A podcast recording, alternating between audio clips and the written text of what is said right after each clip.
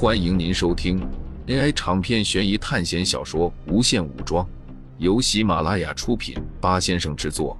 点击订阅，第一时间收听精彩内容。第十四章：月夜风雪山庄三。本次参加竞选的人有一四五七八十一十二号，总共七人。苏哲在听到这个消息后，并不吃惊。狼人肯定是要抢夺警长的，当然上警的狼人有几个就不知道了，还有其他的好人也想拿到警长。一道亮光打在数字唯一的号码面前，在所有人围坐的中央，出现了九十九个烛火。这些烛火没有根源，就这样升在空中，每过一秒就熄灭一个烛火。我的身份是好人，一号这样说道。他说话的声音被修改过。根本听不出他到底是谁，那么其他人想要从面貌还有声音上判断出具体的人是不太可能了。我的身份现在不能说，至于我上来竞选警长的原因，则是想要为好人们做点事情。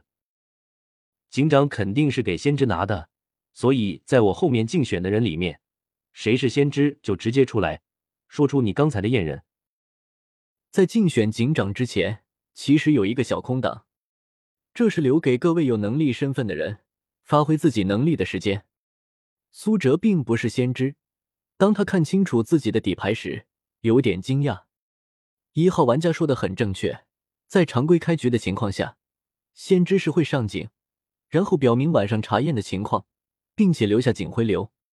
狼人杀是这个游戏是有流程的，当选警长的人会有一个警徽，如果警长死掉的话。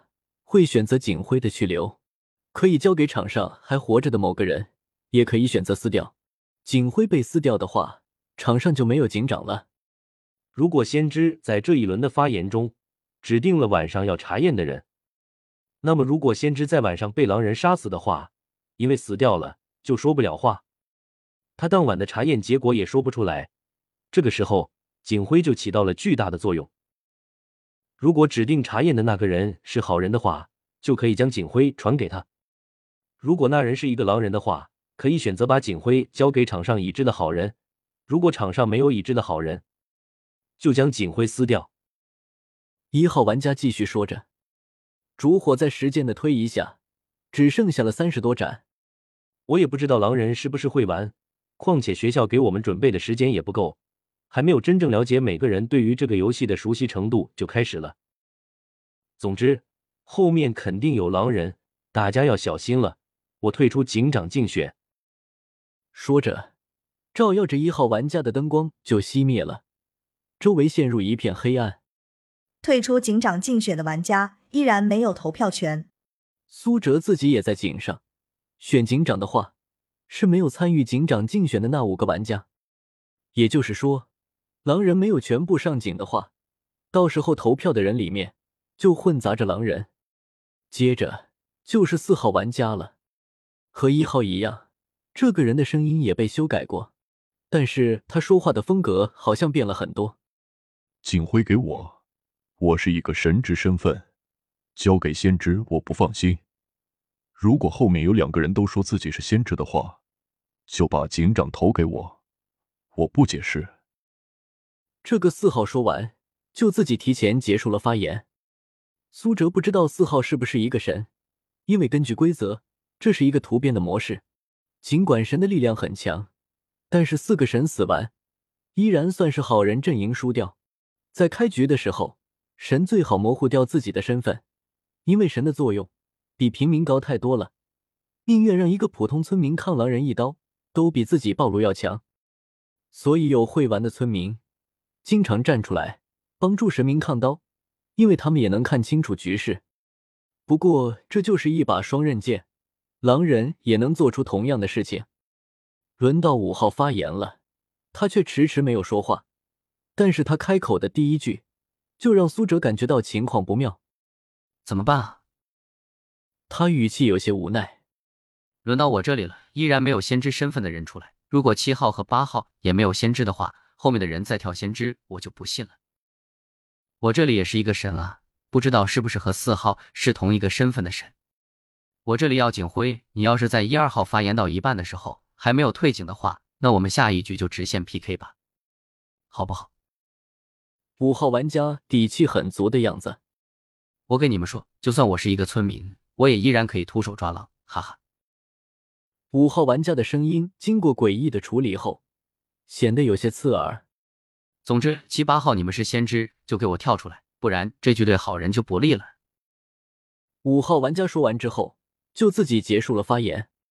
七号是苏哲的号码，他看了看自己的底牌，又看了看后面即将发言的八一一一二号三个玩家，直到现在都还没有人跳先知出来，而且就算真的先知不跳出来。那么狼人为什么不跳呢？一号作为那么好的位置，为什么不跳先知？作为最高位置，第一个发言的人，他的话可信度要比其他人高一点，而且看似他的发言是对好人非常有利的，但是只要是玩过狼人杀这个游戏的人，都能知道，他的发言就是划水，没有一点可用的信息，故意装自己是好人，然后做一头潜水的狼。如果假设他是狼的话，那么直到苏哲这个位置都还没有人跳先知，那么后置未上警的人里，肯定被狼判定为先知了，而那个人恰好又是他们晚上杀死的人。凡是上警的人，都有可疑。当然，我在你们心中身份也高不到哪里去。一道光照在他七号的牌子上，同样的，他的声音被处理过。其他人也听不出来。我这里很想跳一个先知，因为我觉得现在只有两种情况：第一，真的先知没有上警；第二，后置位只有一个人会跳先知了，而且他是真的先知。具体的原因就是他在晚上的时候被狼人杀害了。苏哲只能将自己的分析说了出来。如果是第二种情况，我只能希望女巫或者守卫能够创造奇迹了。如果是第一种情况，那情况还不是最糟糕的。至于我上警的目的，其实是想跳一个神，是预防有两个先知对跳的情况下，我可以给我认为是真先知面比较大的人号票的。我从来不会因为自己是一个神，就抢走本来是属于先知的票。就算是有两个先知。但是警徽还是能有百分之五十的几率给到先知的。但是四号和五号，你们两个人作为神抢走警徽的话，是不是真先知得到警徽的概率就是零了呢？苏哲现在将注意力集中在了四号和五号身上。至于一号的事，需要等到后面的人发言了才能知道。烛火还有最后二十多盏，苏哲加快了语速。如果后面只有一个先知。那么警徽投给他，如果后面没有先知，警徽票投给我。我这里就只是一个村民而已。相比来说，我觉得现在的神，并不是那么可靠。苏哲结束了自己的发言，因为时间的关系，苏哲也只能说这么多了。而且后面的信息还不完全，现在说这么多也只是猜测而已。苏哲头上的光熄灭，一切又回到了黑暗中。轮到八号发言了。我是先知，昨天晚上查了一号、十一号是狼人。八号一上来就直接点燃了导火索。苏哲不知道在所有数字背后那些人的表情，但是就他来说，他是不相信八号的。警徽给我，我今晚去查四号。如果四号是好人，就推五号；四号是坏人。就处决四号。今天警徽给我，然后先把一号给处决掉。